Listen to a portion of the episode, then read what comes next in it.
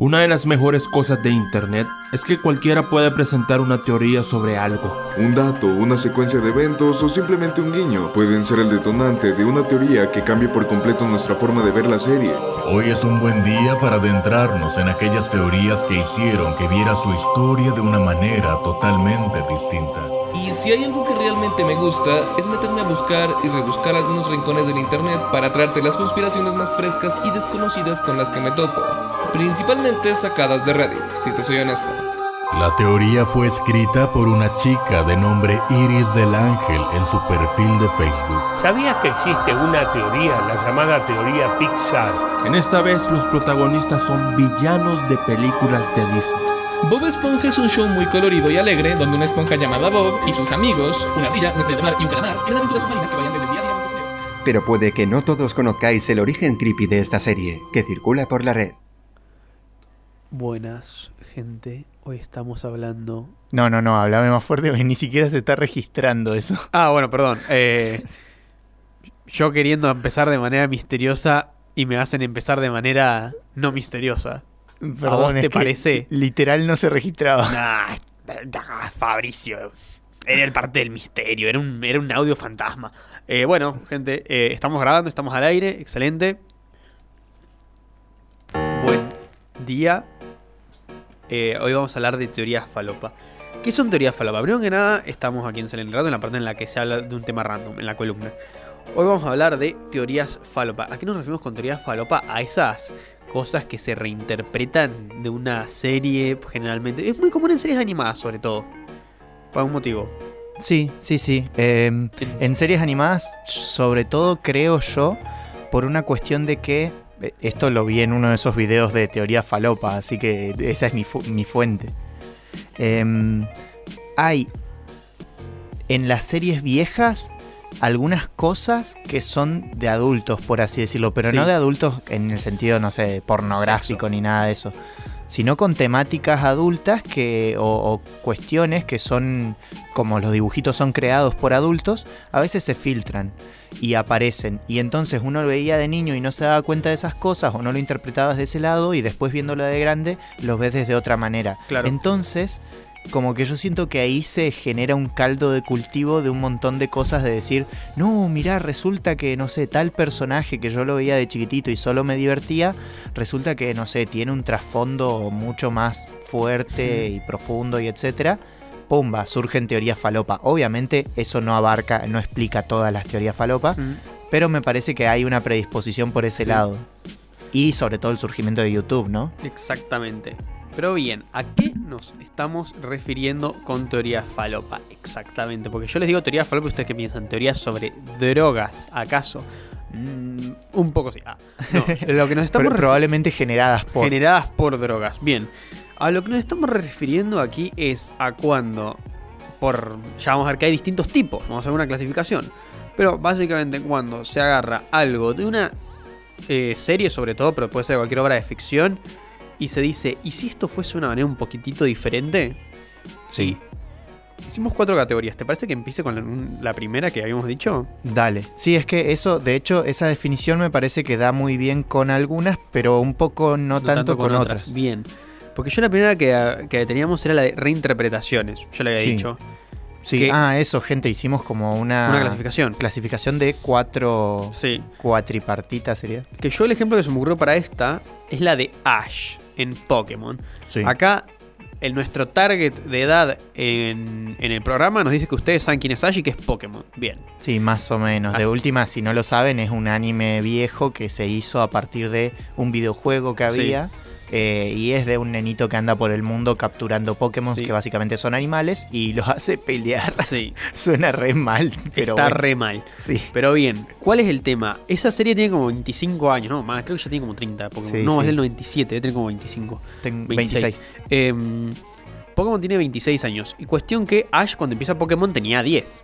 Claro. Entonces uno diría que Ash ahora tiene arriba de 30 y pico. Sí. No, Ash tiene 10 años todavía. Hasta el día de hoy. Que ya no es más el protagonista, pero fue el protagonista durante 25 años y tenía 10 años durante todo ese tiempo. Entonces, ¿cuál es la teoría que dice, que, reinterpreta toda la serie?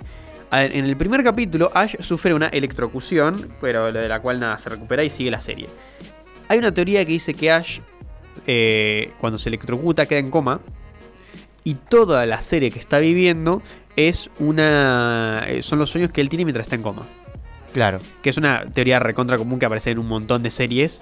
Eh, Para más contexto, por si alguien no la, no la sacó, en el primer capítulo de, Sí. de Pokémon de la primera temporada, literalmente Ash, a Ash le dan a Pikachu, que es una rata eléctrica, sí. lo atacan en un momento unos pájaros, él está medio peleado con Pikachu todavía, está- es un capítulo bastante emotivo. Sí. Cuestión que lo atacan unos pájaros y Pikachu para defender tira un impactrueno fuerte que incluso le llega a pegar un poco a Ash. Que de hecho estaba lloviendo, así que Sí. todo eso debería haberlo matado a Ash. Probablemente.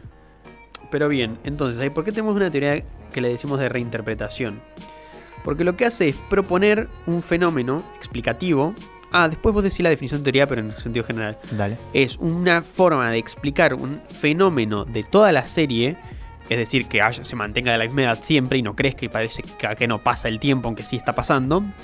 eh, mediante una idea, una teoría que cambia toda la serie. Si nosotros aceptamos esta teoría, nosotros, nosotros aceptamos esta teoría, todo Pokémon es diferente. No que cambiamos un deta- detallito, todo es distinto. No hay forma de entender la serie de la misma manera. ¿Me explico? Sí.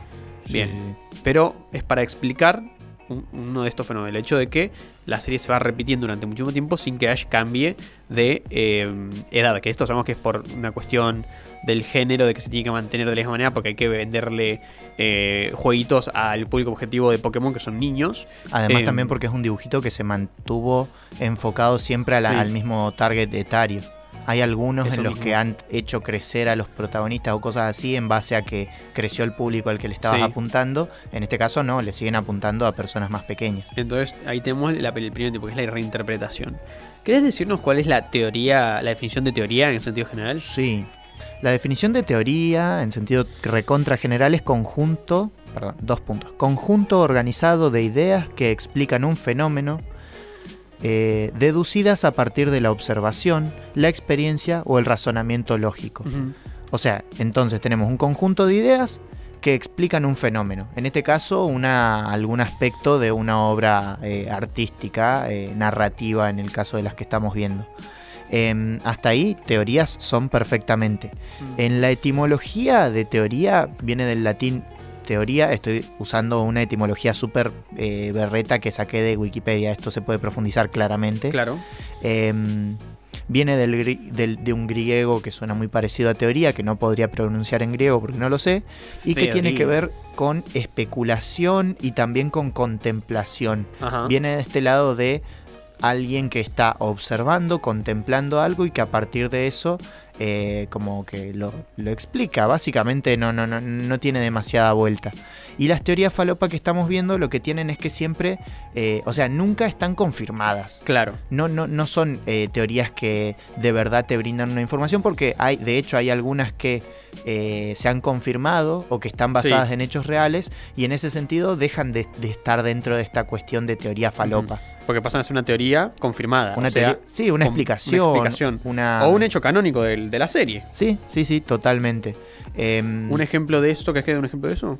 Eh, dale, va, lo lo último que quería agregar de, de- de esto de teoría falopa es que también, eh, o sea, nacen en internet principalmente, Sí. en blogs, en foros, En YouTube, etcétera, se, se propagan muchísimo. em, y a veces, o sea, no en todos los casos, pero la mayoría de las veces buscan ser explicaciones eh, de que no que no contradicen o que no pueden ser refutadas por por lo menos la obra original. Claro. Como por ejemplo esto que vos contaste de Ash, de que quedó en coma. No hay ninguna forma de demostrar que no es así porque lo que estás diciendo es que es todo un sueño y es como, y bueno, ¿cómo te demuestro? Porque Ash, no sé, mira la hora en la serie, es como re vago para, para refutarlo. Claro. Entonces es irrefutable, que de hecho, según Popper, una Sí. teoría que es completamente irrefutable es completamente eh, inútil, científica porque no, no te da ningún conocimiento, no tenés forma de refutarlo. Es lo que de hecho decía Popper de el marxismo y del psicoanálisis. Por eso decimos que estas no son teorías científicas, son teorías falopa. Claro, obviamente no estoy diciendo que el psicoanálisis y el marxismo no sean ciencia, tampoco estoy diciendo que sí, solo que no me voy a meter ahí. Uf, ahora en modo tibio. Pero- no se quiere pelear ni con los marxistas ni con los No, es que no me quiero ir por las ramas, Pero solo qué quiero, cagón que sos, Fabricio. solo quiero Sos decir que eh, las teorías falopa son eh, teorías, pero en el, el sentido menos científico posible, Sí. porque son tan generales que no tenés forma de, de contrastarlas, no tenés, etcétera. Bien. Bien.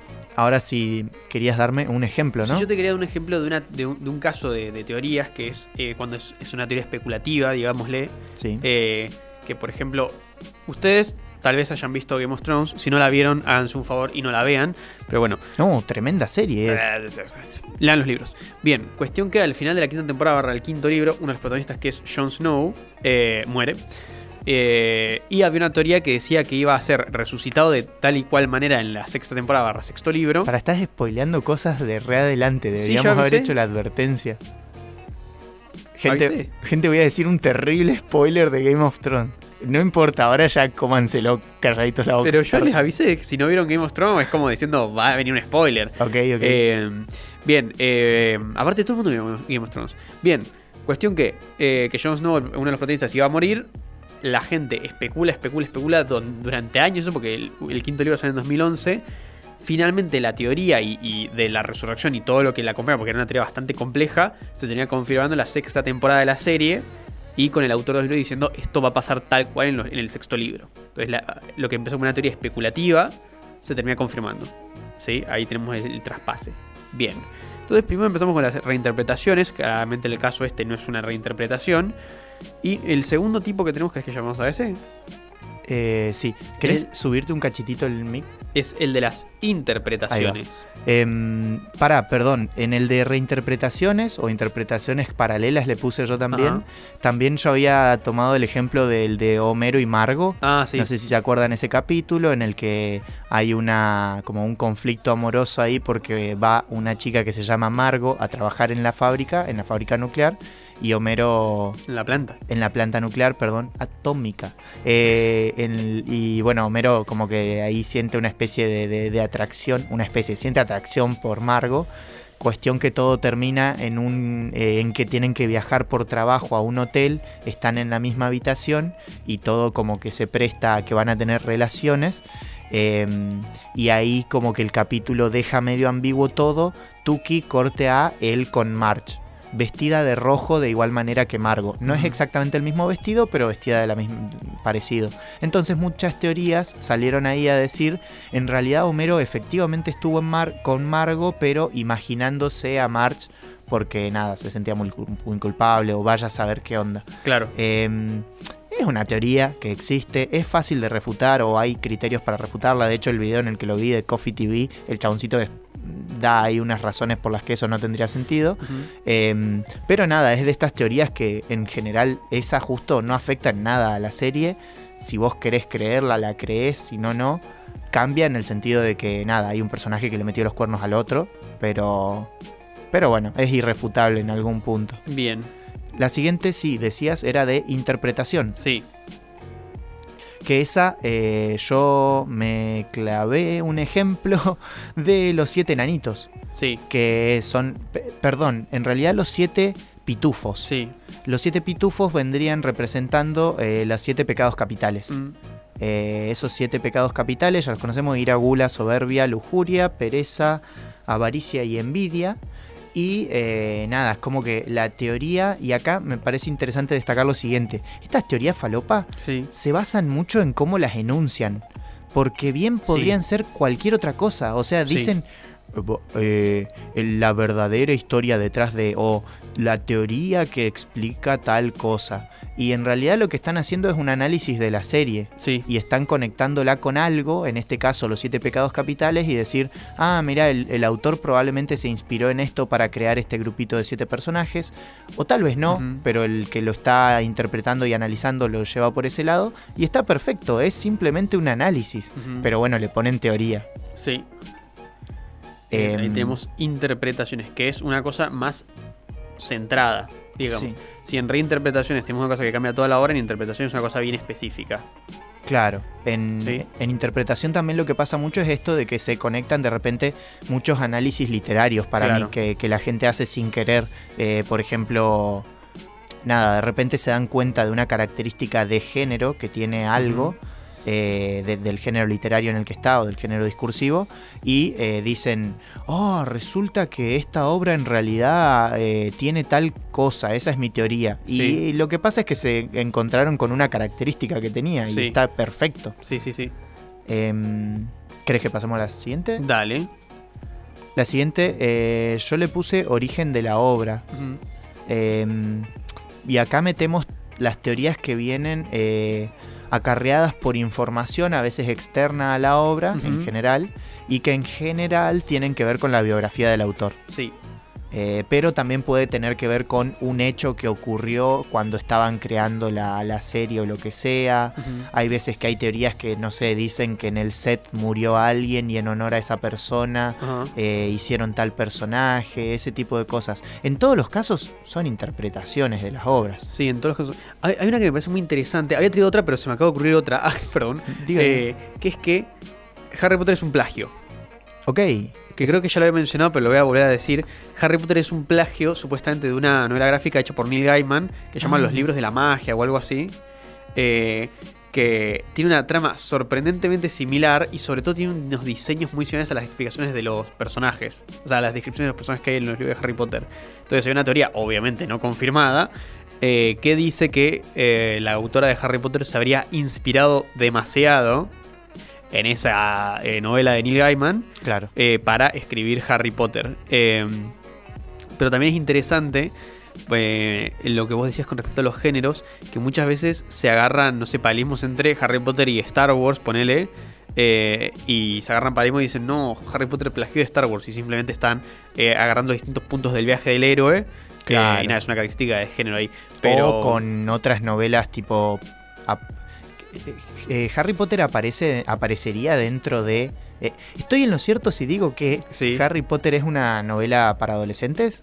Sí, para eso es literatura juvenil. Literatura juvenil. Bueno, la literatura juvenil también tiene bastantes como Sí. características que se repiten un montonazo en un montón de libros muy célebres. De, o sea, best, best sellers. Sí, para empezar la edad de los personajes. Sí, totalmente. Así que en ese sentido uno podría decir, oh, la Sí. autora se inspiró en, no sé, tal obra. Y capaz que nada que ver. Lo que pasa que es Sí. el género. Por eso son eh, teorías, Teorías. precisamente. Eh, justo yo creo que con los libros de magia hay mucha... Vos me mostraste una foto y, en- y son muy son Harry Potter. muy literal. parecidos. Pero ponele también está la teoría de que... em, ¿Cómo se llama esta, esta- Los Juegos del Hambre? Eh, Es medio plagio de Battle Royale, que es una novela de, de un, de un autor japonés que no recuerdo su nombre, ahora no, no había preparado esta parte. Em, pero tiene más que ver con esto de que hay un género que es eh, el que toma Battle Royale, que de hecho está se acerca mucho al del Señor de las Moscas, que es poner jóvenes a pelear entre ellos por supervivencia. Y para mí no es un plagio, simplemente tiene características comunes y la gente dice, no, porque plagió a tal. Claro. Y es como...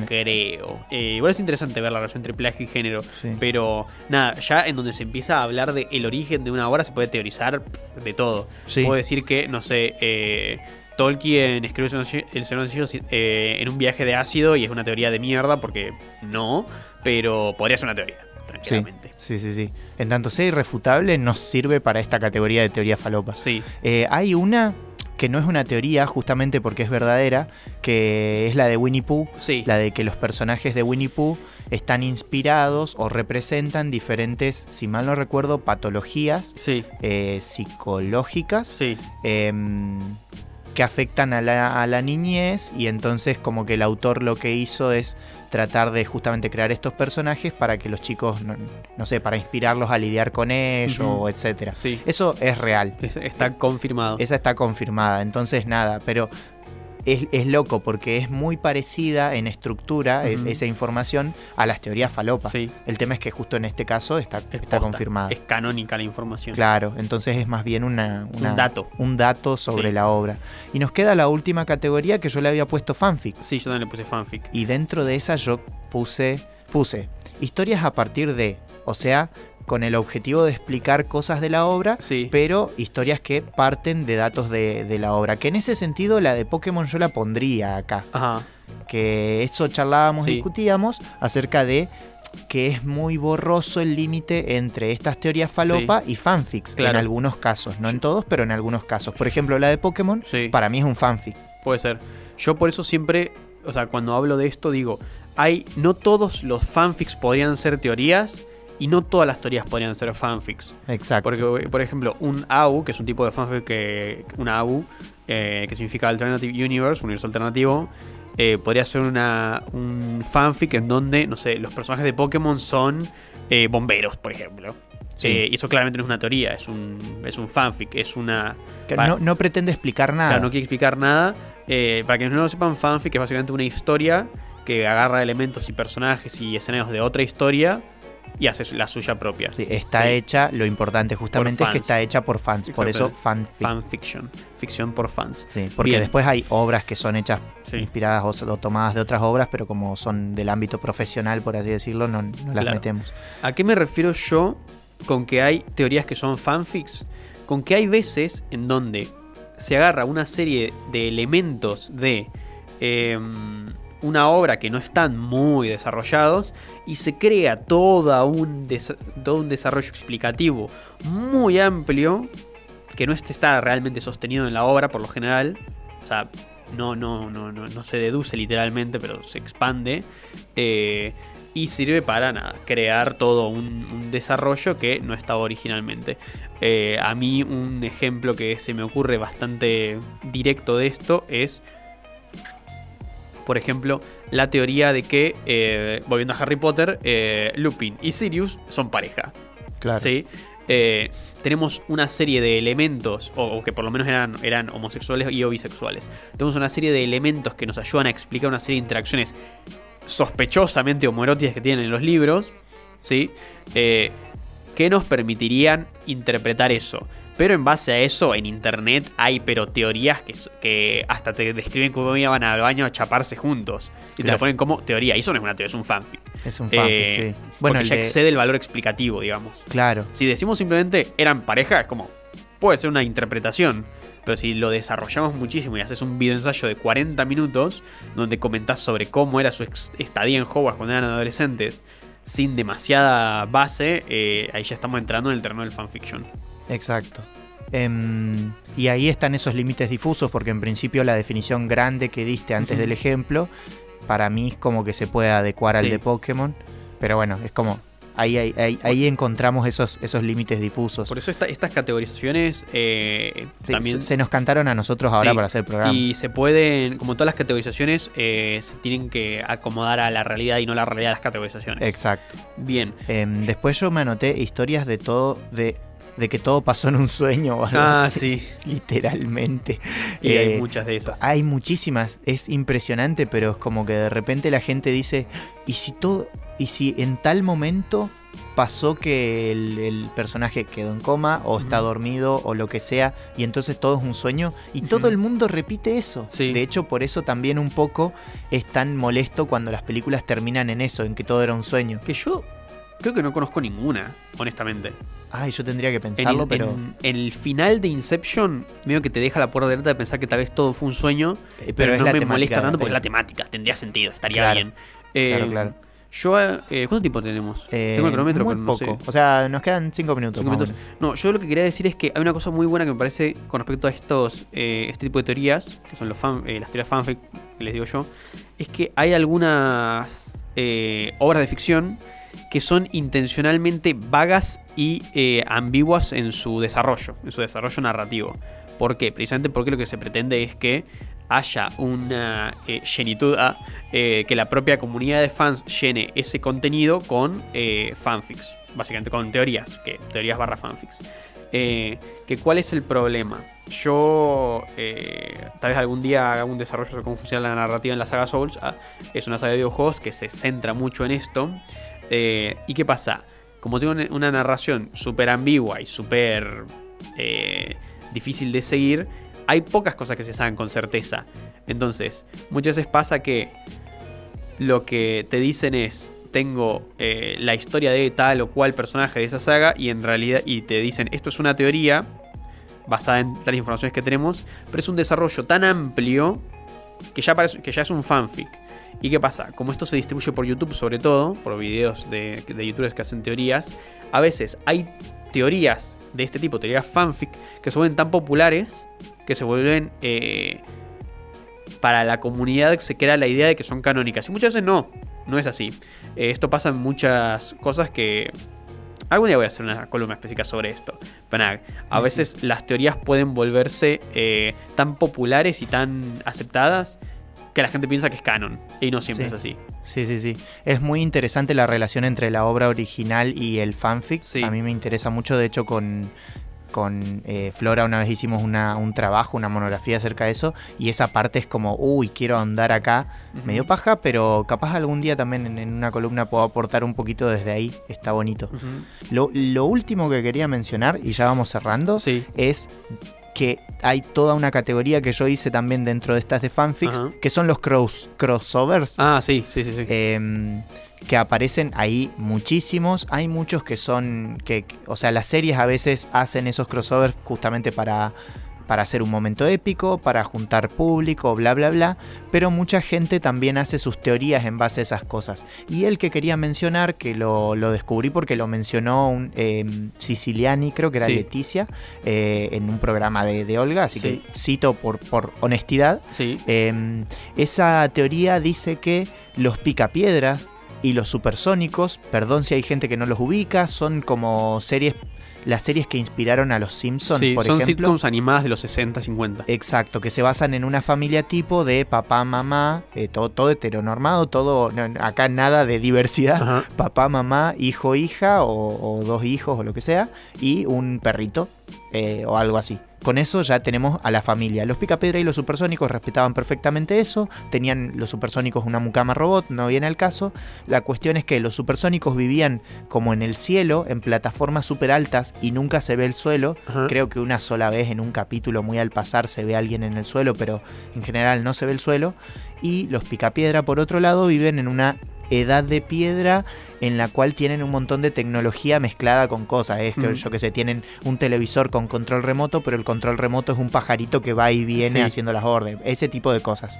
Cuestión que la teoría dice que ambas familias o ambos, ambas series transcurren en el mismo momento y en el mismo lugar en- y que ocurren en un futuro posapocalíptico. Eso también se repite mucho en las teorías, que tal serie en realidad está en un futuro posapocalíptico. Sí. Y que las personas, eh, esto lo. eh, o sea, las, hubieron personas que quedaron en, esa, en la sociedad esa de arriba y otras abajo. Yo interpreto de eso, las personas millonarias quedaron arriba y viven con un montón de tecnología, y los que quedaron abajo quedaron eh, relegados por cuestiones económicas en una edad más vieja y es una metáfora de cómo la tecnología la tienen los ricos y es súper avanzada y los pobres tienen tecnologías más viejas y más obsoletas, que es un poco la dinámica con la que nos ven desde los países en los que todas las personas tienen celulares 10.000 veces más avanzados por cuestiones Sí. económicas, literal, Sí, de imperialismo, de dinámicas capitalistas y etcétera. La teoría en realidad que hay en internet dice que yo qué sé, que por algún motivo hubo gente que eligió quedarse en una edad que no usen tanta tecnología, probablemente porque el apocalipsis llegó de manos de la tecnología, entonces se quedaron ahí como en los picapiedra y los supersónicos sí decidieron como evolucionar a una vida con más tecnología. De ahí podemos desprender 10.000 explicaciones de por qué de por qué, por qué unos están arriba y otros abajo y etcétera.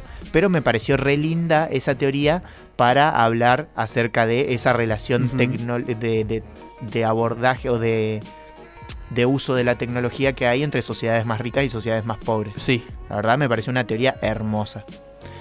Hay un momento en el que se cruzan los picapiedra y los supersónicos en una película y es porque los supersónicos creo que viajaron al futuro. Al, no, perdón, los picapiedra.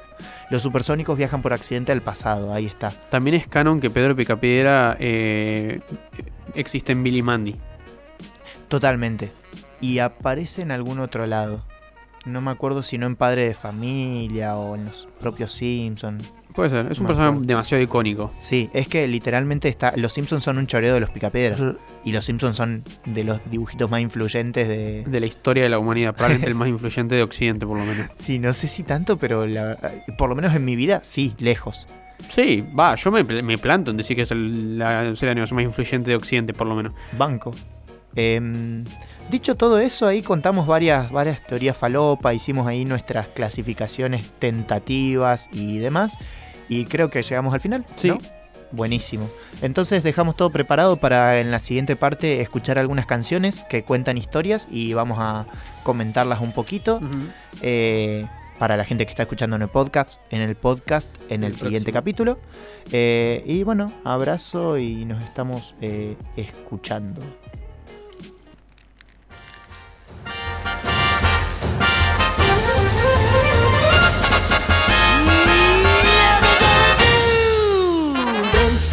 Meet the Flintstones. They're the modern Stone Age family.